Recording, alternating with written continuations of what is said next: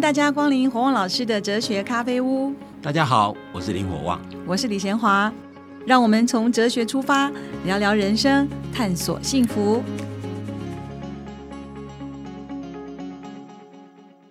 今天我们要谈谈大家都很很关心的公民不服从。那今天是第一讲啊，是罗尔斯的观点。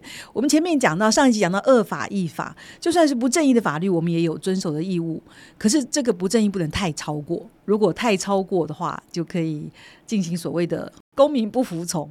好，所以我们这一集要请洪老师来跟我们说说。好，其实公民不服从，当代有些学者，那我我只能介绍两个。今天先介绍罗尔斯对公民不服从的说法。那他对公民不服从简单的定义就是，公民不服从是一种公开、非暴力、出自良心，但是却是违法的政治行动，所以它是违法，真的是违法哈。那在一个接近正义的社会啊，公民对不正义的法律，在适当状况之下，可以采取违法的方式进行抗争哦。他的目的不是要推翻宪政体制，我们一再强调啊，公民不服从跟革命不一样。那革命一定是这个社会。政治体制极端不正义，就是推翻它嘛。但如果它不是像我们的社会，基本上是接近正义，它不是不是极端不正义。所以对于公民不服从，其实他不想让体制颠被颠覆，他不是要改变这个体制，但他对体制里面有些政策、制度、法律可能会觉得不正义哦，那他可以采取违法抗争的事情哦。所以他他的目的当然要改正这个不正义的法律或政策哦。所以公民不服从是真正的违法行为。我我们讲一般路、一般街头的抗争啊，如果他经过集会游行法，这都不叫公民，这都不叫公民不服从，你知道吗？那公民不服从真正违法行为，他不是对宪法或法律决策产生疑义而加以测试，也就是说，他不是测试这个法律条文可能不太清楚，我测试一下而已。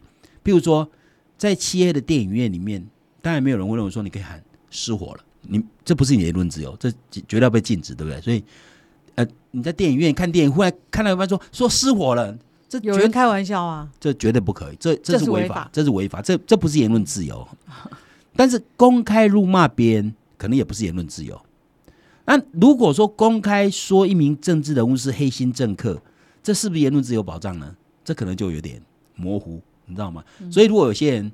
比如说，我们我们最近经常看到一些人去去告那个人家诽谤，你知道吗？但大部分政治人物，如果人家骂他，诽谤的几率比比较低，你知道吗？觉得政治人物要被公平，你知道吗？所以会，但这东西是有有些边缘。所以如果你做这样的事情，不是公民不服从，公民不服从就是你真正违法，而不是测试这个法律可不可以这样做哈。那也就是说，如果有些法律到底什么是言论自由，有些争议的时候，如果你所所做行为在边缘。然后你你在测试这个法律界限在哪里？这都不是公民不服从，所以公民不服从是真正违法的行为。那公民不服从表达的是深刻的信仰跟良心的声音，但这但这不是基于个人良心。不服从者就是我进行违法者啊，他他是他一定是深信他所抗争的法律是不正义，他一定认为这是不正义，说我抗争嘛。那他们的信念不是不是诉诸个人的道德观。或者宗教学说，也不是基于个人或团体利益，而是基于一般共享的正义观。也就是说，如果是认为说你要进行公平不服从，你所认为这个法律不正义，那个不正义一定不是你个人认为不正义，嗯，也不是你这个团体认为不正义，你知道吗？而是你基于大家都可以接受的正义观来说，它不正义啊。如果有人采取这种违法的方式，我举个例子啊，有人说我用违法，我要抗争什么？抗争同婚，认为同婚是不正义的。如果他们理由是说，哦，因为我是一个某个宗教的信仰者，所以这个宗教反对同婚，这这理由不成立，因为你不能诉诸我的宗教信仰，因为这社会还很多人不是有这样宗教信仰的人，所以换句话，你不能基于私人理由或者基于私人的道德信仰，你所提出来理由必须是公共可以接受理由，所以这个叫公共理由哈。嗯，也就是你提出来理由是是不管是谁。只要任何理性人都认为，哦，确实一个理由。换句话说，他们认为法律是不正义的理由，是社会成员普遍可以接受理由。我们可以举举个例子来说明，什么叫大家都可以接受公共理由。如果有人主张继续使用核电，理由是他死去的妈妈托梦告诉他台湾不能使用核电，这理由显然不是公共理由，对不对？对。但如果他主张台湾不能继续使用核电，理由是经由可信的核能权威专家。精密计算的结果，使用核电的坏处较多，好处较少。如果这样，这个理由就公共理由，因为我们是由权威专家。当然，你可以讲，那有人反对，也可以提出某某另外一个权威提出来的理由。但无论如何，这是大家可以可信的权威，你知道？就你去医院看病，医生跟你讲说，你不能再吃某种东西，这食物对你会有害。你你不能说哦，我不听他的，因为他是权威。所以换句话说，所谓权威，以目前的结果来讲，是可以经由科学检证，可以合乎逻辑的东西，叫做一般人都可以接受的东西。因为只要人是理性人。科学的检验或者逻辑的推论哦，是是可以被一般理性接受。可是，一般理性能接受，比如说呃，在穆斯林国家或者是印印度，他们不带头纱就有道德警察就整个打他。那这个来讲，对我们来一般人来讲，说这个是绝对要不要遵守的律法。对不起，因为因为在他们国家，他们不是自由主义国家，你千万不要用自由主义标准要求他们呢。哦，所以 我们现在讲在自由主义，在自由主义国家。我们现在讲在自由主义社会才谈这些事情，否则如果是一个宗教国家里面，可是我是讲理性。你刚才说一般合乎理性的人，难道没有？那就是不理。好，我们认为在某些国家，由于宗教国家里面，他们人民却是他们理性是被压抑的，你知道吗？他不能挑战啊，说明挑战他已经被干掉了，就没机会，你知道吗？但我认为，我认为如果一个社会够开放。跟外面接触够多，这个不合理性的东西会慢慢改变。我认为啊，但因为现在，尤其是穆斯林国家，其实上是还蛮封闭，而且他们还蛮蛮还蛮独立自主的，所以它自成一个体系，你知道吗？所以这不是我们要讨论问题。所以，所以类似中国国家东西不是我们讨论问题。好，所以公平不服从一定是基于良心的信仰，而且而且那个他所信仰的东西是一般人也可以觉得有道理的概念，才才可以哦。再来，公民不服从是非暴力的行为，这一点也很重要。因为你进行违法抗争的目的，不是要颠覆现有体制，也不是要破坏社会秩序，而是要让不正义的法律因此而被废除或者修改。那如果你采取暴力的手段呢？比如说殴打警察或者群众，或故意在商家门口烧汽油弹，这些东西都干扰别人的的生活的行为，这会使得公民不服从的品质降低，你知道吗？因为你如果你觉得你的抗争是一个合理的，而且是正义的，你你用。不好的手段，事实上是降低你这个品质啊。所以，所以如果你采取这种手段，你采取这种手段，你其实是威胁；如果你采取非暴力的手段，其实是是警告，告诉政府说这是不正义，所以我们在抗争，你知道吗？但如果你用暴力手段，其实就是威胁。也就是说，公民不服从的重点是让代表政治多数的决策者听到他们的声音，最后还是透过立法单位的多数决。否定不正义的法律，就我在想着说，你你即使这个法律不正义哦，你即使用违法方式来抗争，你仍然需要怎样？你最后要不要改正，还是不是你决定的？还是要立法单位决定？你知道吗？所以，所以立法单位才是所有法律不正义要修正的关键，而不是我街头抗争，我抗争群众多，然后我就就法就修改，这完全没有按照正当程序，这不对的。那另外一点值得注意的是。公民不服从可以采取间接的方式进行，也就是说，所违反的法律不必然要杀抗争的法律。比如台湾在戒严时期哦，呃，在言论上，如果你主张台独，就可能触犯刑法一百条的内乱外患罪，你知道吗？所以施密德关了二十五年就是这样，他主张台独嘛，哈。所以民主人士当年在抗争刑法一百条的时候，不需要公开主张台独，直接违反这个条文。他们采取的方法是透过非法集会游行表达他们的诉求，所以他们的诉求是刑法一百条是违反自由社会的精神跟价值，所以应该废除。嗯，那我不需要故意去测试刑法一百条，对，我不，那你要说刑法一条如果违反，代表你可能被抓去关呢，你知道吗？我们后面会谈到，即使是公民不服从，只要是违法都要受到制裁耶，你知道吗？那你干嘛 冒那么大险？你只要你重点是要认为刑法一百条。不合理嘛？哈，嗯，那你要抗争这刑法一百条，你可以采取间接的方式，也就是说，你可以用违反集会游行法的方式去去凸显这个法条的不正义，直直接以身试法，不必直接，你不必直接违反你要抗争的法律，嗯，不需要直接，你可以间接。好，那那公民不服从什么时候开始做公民不服从呢？不是说那我动不动就认为这不正，我就就是违反这样。所以我们刚刚讲的几几点呢，就是要注意。那如果是市场。更进一步提出几个条件，什么样状况之下公民不服从才站得住脚。也就是说，你你要公民，不是所有时候的公民不服从就要合理，你知道吗？我所有时候叫公民不服从，不是。他提出三个条件，第一个条件，他认为说违反正义第一原则或第二原则的机会均等原则，比较适合于公民不服从。也就是说，如果今天有有的法律或政策，它违反正义第一原则，违反平等自由权原则嘛，或者违反第二原则，就是机会均等原则，他认为这比较适合作为公民不服从的对象。理由是违反这两个原则的法律或政策，就是没有把公民当成平等嘛，因为这涉及到歧视嘛，这比较容易得到共识。我们刚才讲过，你要公平不服从，一定是大家觉得是确实是不正义，不能只有你自己认为不正义这样哈。嗯。那或者违反，如果违反差异原则的政策或法令，比较不适合进行公民不服从。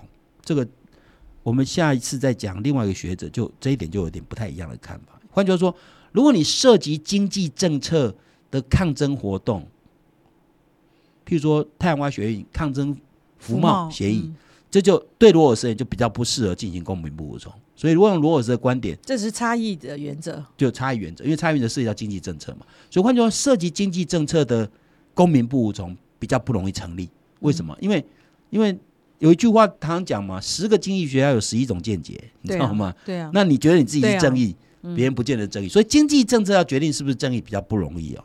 那为什么？为什么违反第一原则、第二原则比较容易？我举个实际的例子啊。嗯。以前我们民法亲属篇里面规定啊，夫妻如果离婚呢？子女的抚养权是归男方，那就有一个女性离婚以后，把把孩子留在身边，不不不交给夫方哦。根据当时的法律，这是违法的行为。但是因为他违法，显示出这个法律实际上对女性是歧视的。嗯，这显然对平等自由权是抵触的嘛？哈，所以他显然是不正义。所以在台湾自由化、民主化成熟以后，这个条文就被修正了，你知道吗？所以而且这个条文。在台湾现在的状况，认为这不是他个人的观点啊，是社会普遍的共识。大家都认为是这样。我们现在都认为说，离婚子女归哪一方抚养，应该是对子女最有利那一方嘛，对不对？但但以前的民法亲属篇，男女男女离婚都给男方，财产啊子女都会给男方，可见这是这是不正义的哈。那第二个条件，第二条件就第一个条件就是告诉说，你要违反正义第一原则跟机会均等原则是比较适合采取公平不服从。第二条件就是说。你必须尝试正常的政治手段跟法律救济都失败以后，才可以违法。就像我们前面提过红绿灯的例子哦，你如果觉得红绿灯秒差不合理，你就要去跟民意代表，你知道跟市政府反映啊什么之类。如果如果这些手段都穷尽了，然后还是这样，这时候你闯红灯，也许就是属于公民服从合格的条件哦。所以第二条件就，如果是认为说你必须穷尽，你必须从正常程序手段去解决这个不正义的法律。当这些尝试都失败以后，你才可以违法进行。嗯，简单讲就是。那第三个条件比较简单，就是如果许多团体同时都可以公民不服从，但他如果同时都做公民不服从，整个社会会严重失序，整个宪法的效能会受到侵蚀。这时候就不能同时进行，可能比较商量。今天你公民不服从，明天该我来，你知道吗？是，就不然你整个社会瘫痪怎么办？你知道吗？因为他不是要颠覆这个社会，嗯，他是要改正不正义的法律。对，OK。好，今天我们上半段讲到公民不服从，大概有三个条件你才能够进行啊。当他违反自由平等或是机会均等的原则的时候，比较适合。像经济方面这种差异原则不一定合适哦。第二个就是你已经尝试了正常的政治手段和法律救济都失败以后，你可以才可以违法。那第三个呢？他就是说，在一个自由社会中站得住脚的公民不服从有他的角色，所以大家不能够同时进行，不然让整个社会颠覆，并不是公民不服从的主要的目的。好，我们休息一下，下一段继续来讨论。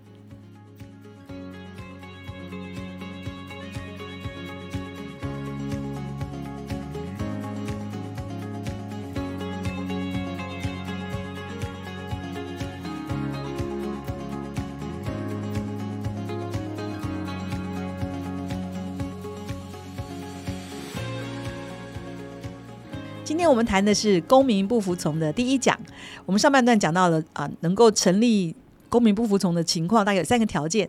那接下来还有哪一些补充呢？请黄老师来告诉我们。罗尔斯最后会谈到说，公民不服从为什么要有公民不服从这样的东西？对呀，他有他的角色，在自由民主社会里面有他的角色。也就是说，为什么有些状况之下的违法行为事实上是站得住脚的，或者事实上是有理由的。嗯，那罗尔斯指出说，民主社会违法如果是合理的，它的目的就要使得宪政体系更为稳定。嗯，啊，简单讲就是说，如果今天你的宪政体系里面有不正义的法律，你要人民永远遵守的可能性就会降低，所以你的法律就会不稳定。所以当有人用违法的方式凸显出不正义的法律，如果那法律得到修正，是不是更能确保公民之间？彼此更相信这个体系跟制度，因为不正义代表什么？如果有不正义的法律，代表一定有一些公民受到不正当对待。嗯，那我如果能够透过违法抗争的方式把那个纠正过来，是不是使将来宪政更稳定？对不对？因为大家更愿意合作嘛。因为这个合作是，因为合作是合理的时候，我就愿意合作啊。合作不合理，我为什么继续合作呢？所以，当你的社会不正义的法律出现，事实上是会造成社会的不稳定。所以，如果你你透过正当程序还没有办法达成目的的时候，你透过违法的方式是合理的。所以为什么有时候需要违法？那简单的讲就是说，其实罗尔斯威认为说，原初立场的立立约者会这样思考，认为说，你在一个自由社会之，应该是公民应该是自由平等的一种一种合作关系。那如果你对如果有不正义的正义不正义的法律，代表是对别人有不平等对待，那这样会造成。如果你今天如果有人如果有有如果如果有立法者制定的法律就是故意要造成不正义的法律，这造成的结果是有两种可能，一种是顺从，一种抵抗。嗯，那如果顺从代表代表如果顺从代表那个那个施加不正义者就会对那个施加者会歧视，你知道吗？因为我如果定不正义法律对不平等对，你还你还顺从。表示你奴性很强嘛，我瞧不起你啊，你知道吗？就更加如果是压迫他，对，如果是抵抗，那是造成社群关系会比较不好，对不对？社群就会动乱嘛，社群几代关系，同胞之爱就会比较减少嘛。你想想，假设我今天制定的法律是对每一个都平等的，我们比较容易形成同胞之爱，对不对？如果对某些人不平等，我歧视对方，那怎么可能有同胞之爱？我明明被你欺负，我怎么会有那种感觉？那我如果抵抗？代表社会会动乱嘛，哈！啊，我如果顺从，代表就永远歧视我嘛，还觉得哎，这个柿子很很软，可以可以挑着吃，你知道吗？那这样这样市场是不好的，所以允许公民表达他的基本自由受到侵犯，也可以确保基本自由，因为因为立约者会认为说，如果有些状况立法状况确实会有可能产生不正义的时候，一定要一些情形之下允许人民可以违法来做抗争，那。当然，我刚刚讲过，如果透过正当程序可以改正不正义法律，当然是最好。但如果没办法呢？那也许违法方式更能凸显这个议题的重点，你知道吗？所以，所以这其实是一个维持宪政稳定的一个设计。所以，好像违法，但其实是让宪法更稳定的一种设计。这这其实很重要。所以，如果是认为说，你你除非是一个完美社会，如果即如果是一个不完美的社会，不完美的人，你制定的法律都有可能会有偏差。那这件法律我有偏差，如果用正当方法没办法改正，你用违法方式才有可能改变的时候，那这市场反而使得宪政留一个可能性，反而反而是稳定。所以公民不服从不是天天在违法抗争了，不是，一定是在某些如果用罗尔斯讲的，一定是各种正当手续都成穷尽以后，还没办法达到目的，你才可以用违法的方式进行。那这样的话，就就像我讲，假设今天我们是。违反继位均等原则，比如说一个女性去应征职务，然后明明是能力跟另外一个一样强，我们讲机会均等代表说你有能力就可以竞争比较高的职位嘛。那如果如果主管主管发现是女士，你是女性，担心你会怀孕，所以就不用你，明明能力比另外男性强，你你知道不平等对待啊，对不对？那那这时候你还不能抗争，那怎么办？你知道吗？就是说，换句话说，类似这样的东西，代表说，如果如果侵犯人的平等性这件事情比较容易看出来，那。你如果没有办法透过正常程序来改变的时候，你透过违法方式，也许使得大家回到平等身份，使得使得这个社会的法律条文对待每一个人都是平等对待，这样这个法律条文反而更稳定，知道吗？所以看起来是违法，会使社会有点动乱，但它是小动乱大稳定。嗯，对，长长长远来讲的话，那最近就近期我们只会想到太阳花这个运动，刚刚也讲到说它其实是比较像差异原则，比较是经济体系，那有没有别的？印象比较合乎公民不服从的这个运动，或者是好像就是真的真能够啊小动乱大稳定的这个有没有？其实我觉得刑法一百条是一个好的例子哦，台独对刑法一百条确实把很多偏向台独的主张当成是叛乱罪，这其实是太侵犯言论自由的。现在是算是言论自由。对对对，所以事实上这一步已经修正了。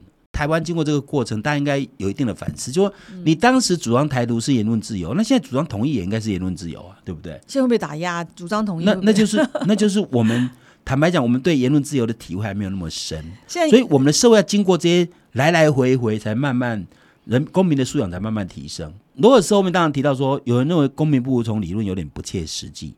因为那预设社会多数会具有正义感，我们刚刚讲到说，你要诉诸的是大多数人认为是正义的概念嘛，你不能只是个人的主张嘛。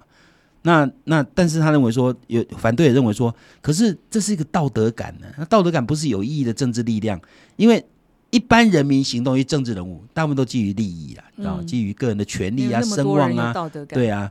虽虽然虽然这个有些聪明人可以用道德论证来支持自己的主张啊，但事实上你从更深一层反应，发觉说他所有论证几乎都还是考虑自己的利益哦。所以你想想看，你要违反你你在你在个人利益强过于正义感的时候，你要诉诸正义感来做违法抗争，这怎么得到？怎么可能得到有什么意义呢？因为你诉诸的是大家都认为这件事情是不正义嘛，哈。那一般人的考虑是利益啊。那如果是市长对这个提出对这质疑提出一些回应，他他说我们必须承认公民不服从要能站得住脚。只有在一个被正义感规范至相当程度的社会，才有可能被异议分子视为一个有效合理的方式啊。比如举个例子，我刚刚讲刑法一百条，如果一个社会对言论自由没有达到一定的程度，那刑法一百条的废除可能还会遥遥无期，你知道吗？因为到一定程度上，主张台独，这对台湾前途每个人有自己看法嘛，所以这一块就变成说，要整个社会有这个慢慢达到一定程度，就是社会慢慢达到一定程度。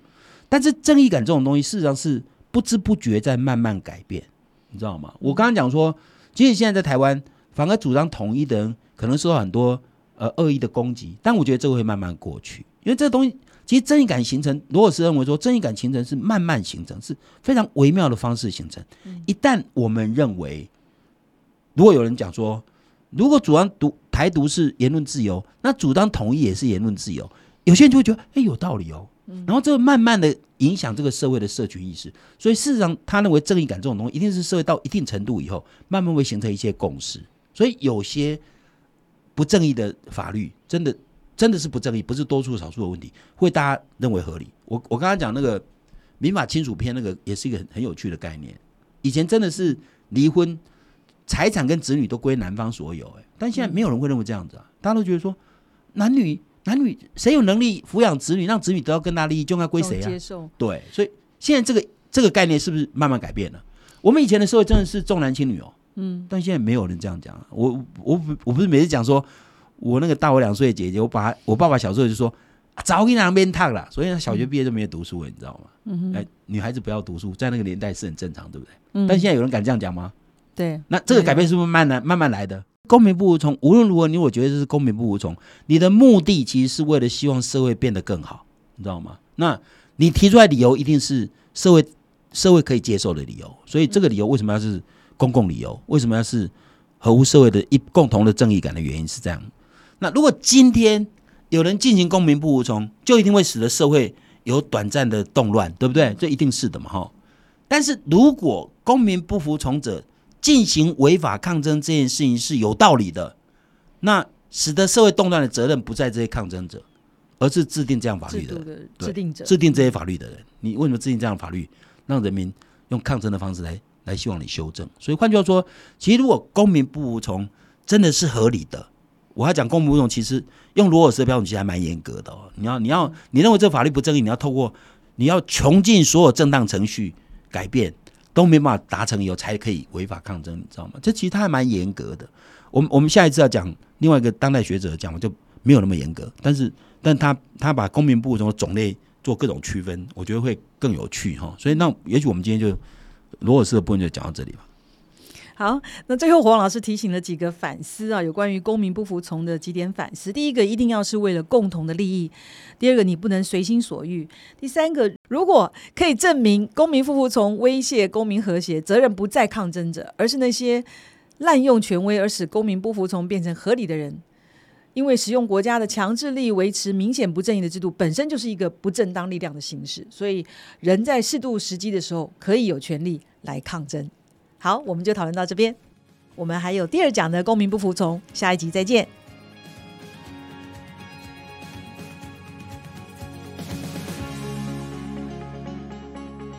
国旺老师哲学咖啡屋这个节目是由新生代基金会赞助，你可以到脸书留言提问，也可以到官网查询节目更多的内容。我们节目每个礼拜四都会更新，欢迎准时收听。今天节目就进行到这儿，我们下一集再会拜拜。